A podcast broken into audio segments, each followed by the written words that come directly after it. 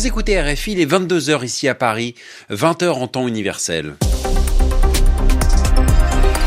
Romain Ozoui. Bonsoir à tous, bienvenue dans votre journal en français facile, présenté ce soir en compagnie de Zéphirin Quadio. Bonsoir Zéphirin. Bonsoir Romain, bonsoir à toutes et à tous. Et à la une ce soir, Boris Johnson qui s'accroche à son poste. Plusieurs médias affirment ce soir que le Premier ministre britannique refuse de démissionner. Boris Johnson qui est pourtant confronté à une vingtaine de départs de membres de son gouvernement depuis hier. L'appel du président du Sri Lanka à Vladimir Poutine, alors que le pays est confronté à la plus grave crise économique depuis son indépendance, le chef de l'État demande au président russe qu'il lui envoie du carburant et des touristes.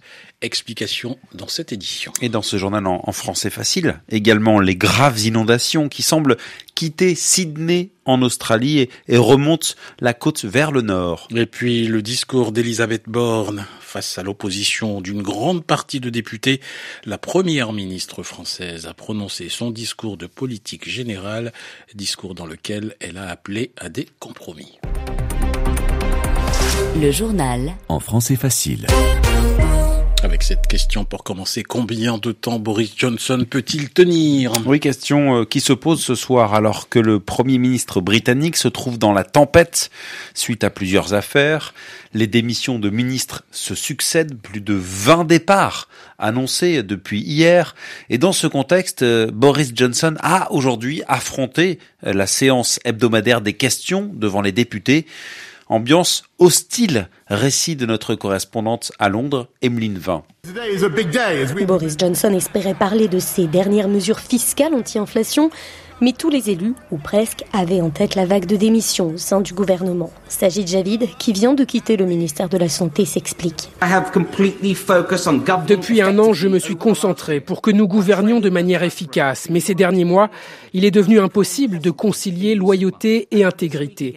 Et cette semaine encore, nous avons des raisons de douter de l'intégrité et de la véracité du discours officiel. Trop, c'est trop.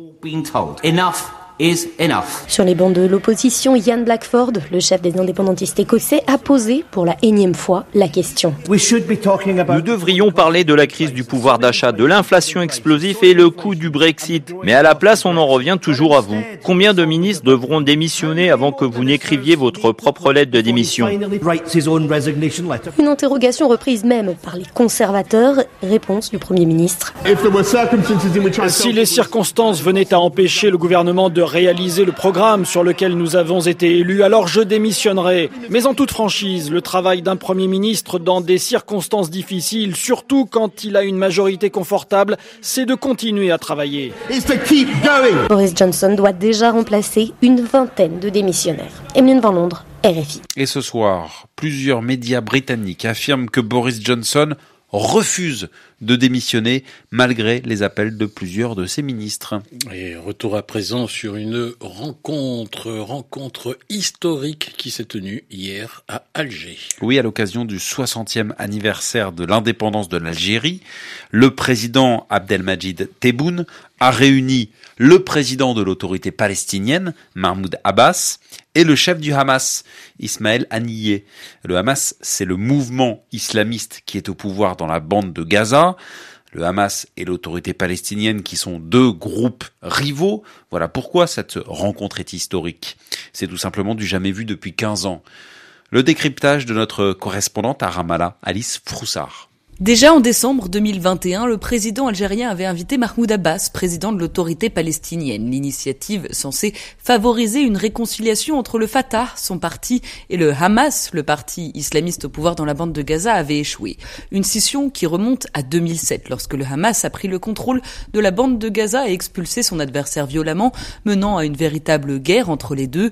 Depuis, les factions palestiniennes sont à couteau tiré, ne communiquent pas, leur lutte intestine paralyse la politique palestinienne et chacun contrôle un territoire. L'autorité palestinienne dominée par le Fatah s'occupe de la Cisjordanie occupée, le Hamas de la bande de Gaza sous blocus israélien. La photo d'Abbas et d'Aniyeh se serrant la main est donc historique, d'autant plus que le président de l'autorité palestinienne a annulé les élections législatives qui auraient dû avoir lieu en 2021 et a été vivement critiqué par le Hamas.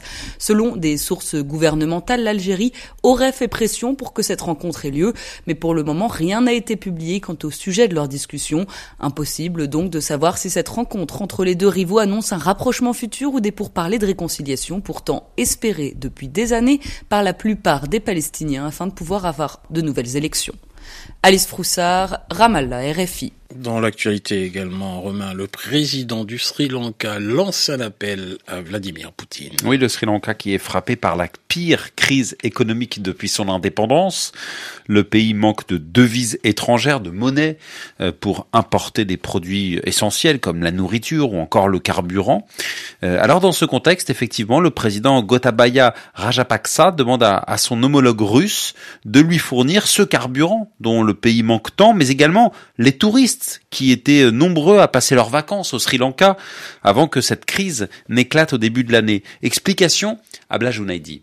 Rien ne semble mettre fin aux pénuries dont souffre le Sri Lanka depuis des mois et la marge de manœuvre de l'exécutif se réduit de jour en jour. Désormais, le FMI exige un plan de restructuration de sa dette et des réformes, dont la fin des subventions sur le carburant, avant de venir à la rescousse du pays en faillite. En parallèle, depuis des semaines, des délégations sri-lankaises multiplient les voyages à l'étranger afin de négocier l'importation de carburant avec des arrêts au Qatar et en Russie.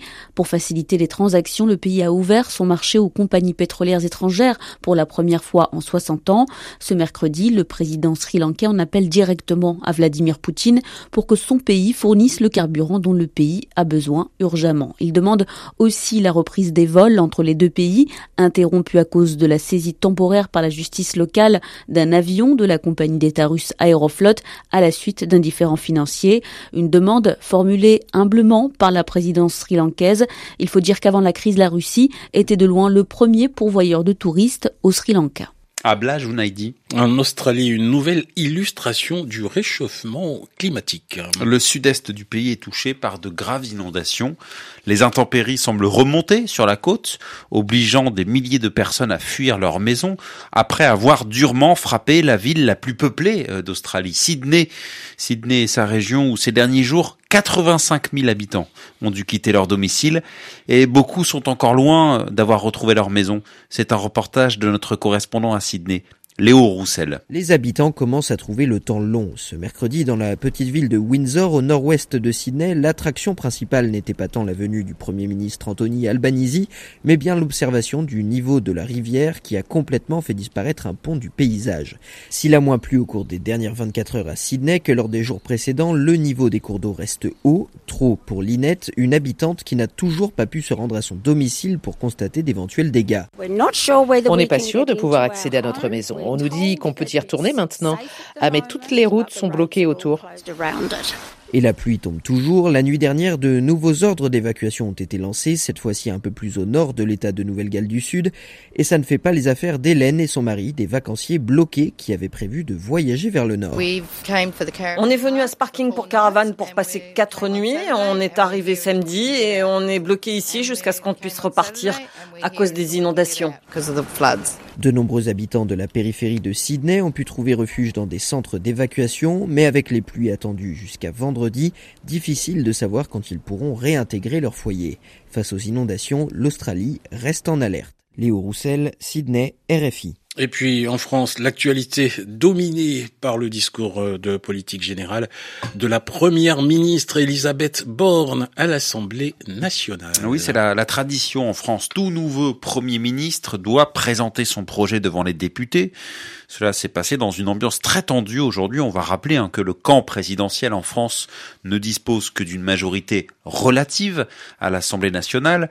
Les quatre groupes de gauche ont déposé une motion de censure euh, dans son discours d'un peu plus d'une heure. Elisabeth Borne a appelé à établir des, des compromis, donc à s'entendre avec une partie de l'opposition afin de faire passer les réformes. Enfin, le Tour de France cycliste, c'était aujourd'hui la cinquième étape, 157 km entre Lille et Arenberg dans le nord de la France. À l'arrivée, victoire de l'Australien Simon Clark et de nombreuses chutes en raison des pavés sur la route, notamment le, le Belge Wood van Aert euh, qui est tombé, mais il reste maillot jaune de ce Tour de France. Voilà, c'est la fin de ce journal en français facile. Merci Vieux Firin.